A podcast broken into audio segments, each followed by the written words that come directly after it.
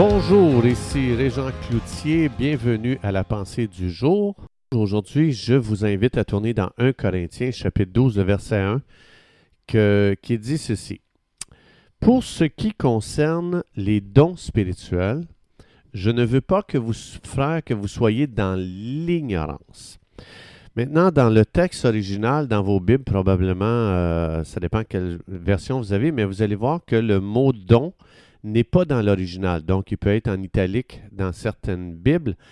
Et ça, ça nous dit que ce n'est pas dans le texte original. Donc, il nous parle beaucoup plus. Euh, je ne veux pas, frère, que vous soyez ignorants concernant le monde spirituel. Ne soyez, ne soyez pas ignorants. On peut vivre en tant que croyant, ignorant complètement des réalités spirituelles, du monde spirituel et tout ce que ça implique. Ah oui, c'est vrai, je veux juste faire une petite parenthèse. Il y en a qui vont dire que ça parle des dons spirituels parce que le contexte, il parle des dons dans 1 Corinthiens 12 et 1 Corinthiens 14. C'est vrai qu'il parle des dons, mais ça, ça fait partie des réalités spirituelles. Il y a beaucoup plus que les dons. Les dons, c'est quelque chose qui, euh, nous appartient en tant que croyants, mais il y a tout un monde, il y a toute une réalité spirituelle euh, aussi que la Bible nous parle, qui est au-delà des dons. Les dons font juste partie de ce monde spirituel, de cette réalité spirituelle. Donc, en tant que croyant, on peut vivre complètement ignorant de ces réalités spirituelles, de ce monde spirituel et tout ce que ça implique. Et quand on devient ignorant, on devient une victime du monde spirituel, incapable d'expliquer pourquoi il y a des choses qui nous arrivent qui sont non explicables avec le raisonnement naturel humain. Le monde naturel ne peut pas expliquer ce qui se passe dans le monde euh, surnaturel. Donc, on est beaucoup plus influencé par le monde spirituel qu'on peut le penser, l'imaginer. On est beaucoup plus affecté qu'on peut même le penser. Comme par exemple, je fais juste prendre Éphésiens chapitre 6 à partir du verset 10. Ça explique, on n'a pas à lutter contre la chair, le monde naturel, mais contre les esprits euh, spirituels, surnaturels. Donc, si on n'est pas conscient qu'il y a un monde spirituel aujourd'hui qui agit, qui interfère dans notre monde naturel, bien, on va rentrer dans un combat euh, face à la chair. On va rencontrer, on va rentrer en conflit euh, contre des gens. Et là, on va livrer le mauvais combat parce qu'on n'est pas conscient qu'il y a un monde spirituel. Le monde spirituel, évidemment, euh, ils vont utiliser des gens aujourd'hui pour nous rendre la vie misérable. C'est pour ça que des fois, on ne peut pas expliquer le comportement d'une personne, mais semble que me semble juste le, savoir-vivre dit que ça ne se fait pas, cette chose-là. Et la personne, tu vois, qui est contrôlée complètement par un autre monde, même elle, elle ne veut pas agir comme ça, mais elle ne sait pas pourquoi, mais elle est frustrée, et, est amère envers, envers les gens, puis elle ne peut même pas expliquer c'est quoi la source donc, si on vit seulement dans le naturel, on devient une victime de ce monde-là.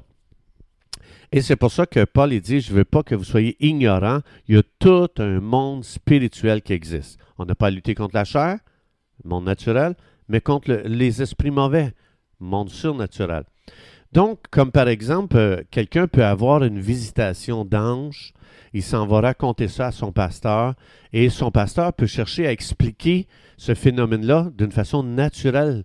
Donc, il essaie de donner des, réponses naturelles. Et puis là, il va tout faire pour chercher à étouffer ça. Il va dire Hey, euh, tu sais quoi, éloigne-toi de ça, euh, touche pas à ça. Euh, je sais qu'ils ont des bonnes intentions, ces pasteurs-là. Je sais qu'ils veulent protéger les gens et c'est bien. On doit avoir cette, cette attitude-là protectrice parce qu'on ne veut pas que les gens fassent n'importe quoi mais il existe un monde surnaturel. Et puis, euh, aujourd'hui, ce monde surnaturel-là font des visitations dans le monde naturel. On voit ça partout, de Genèse à Apocalypse. Il y a plein, il y a, plein de visitations d'anges et de démons aussi. Je suis d'accord euh, avec vous.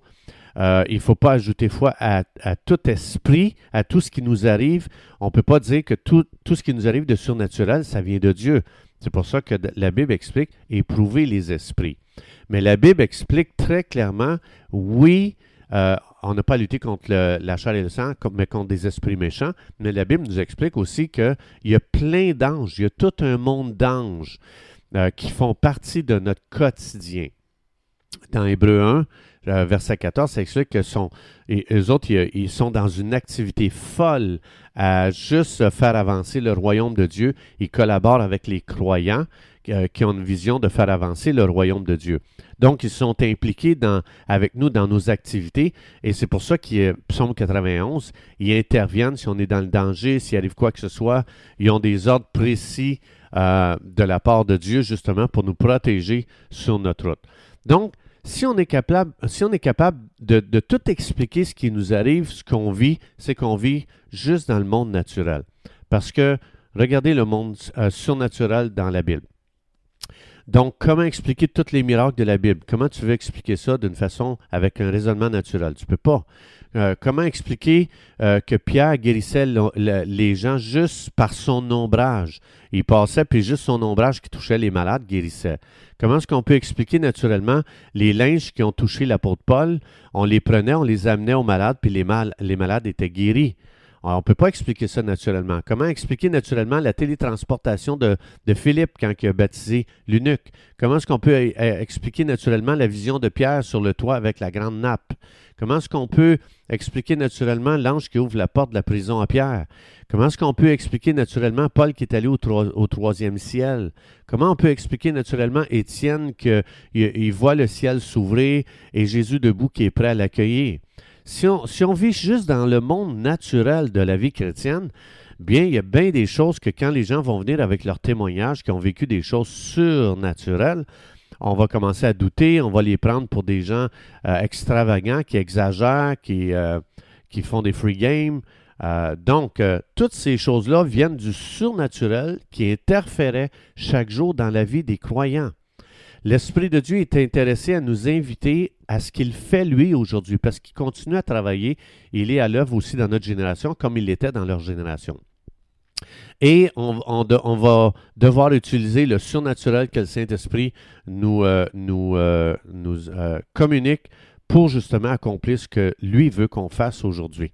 Donc, dans nos églises, quand quelqu'un fait une expérience surnaturelle, comme je disais tantôt, souvent on peut les envoyer, va voir un psy, va consulter et on cherche à arrêter ce phénomène-là. Oui, le monde des ténèbres peut tromper. Oui, on a besoin de discernement, mais il y a aussi le monde de Dieu, il y a le monde des anges qui interfère dans notre monde, comme je disais tantôt. Si notre expérience vient de Dieu, elle va nous rapprocher de Dieu, de Jésus. Si elle vient du monde des ténèbres, elle va nous éloigner de Dieu. Il faut regarder les fruits que ça porte. Donc, même dans l'Ancien Testament, il y en a plein de choses comme ça, comme Daniel qui a une visitation d'anges, il y a des visions, il explique les rêves. Il y en a plein. Parce que la Bible nous explique dans 1 Corinthiens 4.20, le royaume de Dieu n'est pas un royaume de parole seulement, mais de puissance, d'expérience de la présence et de la puissance de Dieu.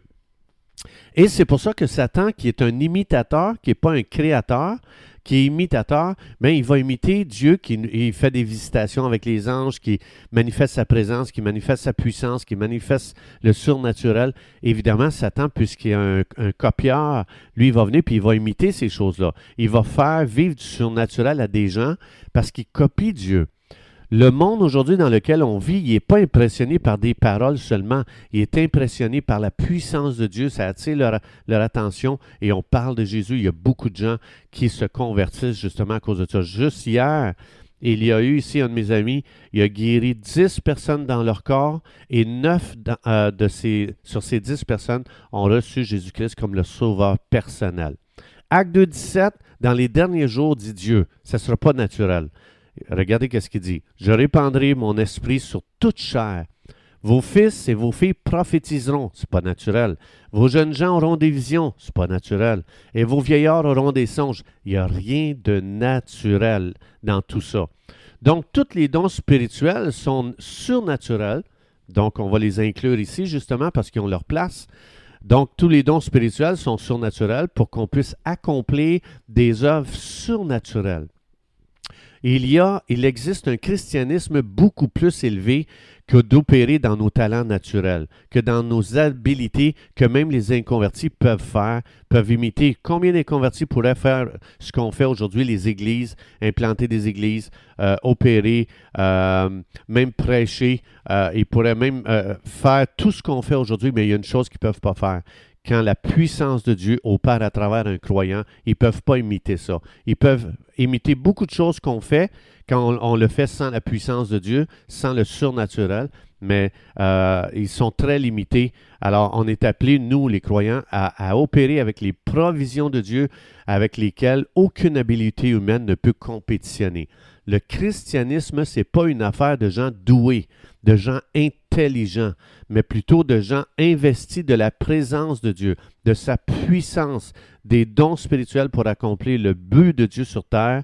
Et Jésus nous a dit, c'est quoi le but de Dieu sur terre pour Dieu, Matthieu 6 sur la terre comme au ciel, qu'il n'y ait pas de différence entre le ciel et la terre. Et ça, c'est vous et moi qui sommes envoyés avec ce mandat-là aujourd'hui. Chers amis, c'est tout le temps que nous avions. Je vous souhaite une belle journée à expérimenter le surnaturel par l'Esprit de Dieu. Que Dieu vous bénisse abondamment. Et Dieu voulant, on se retrouve demain.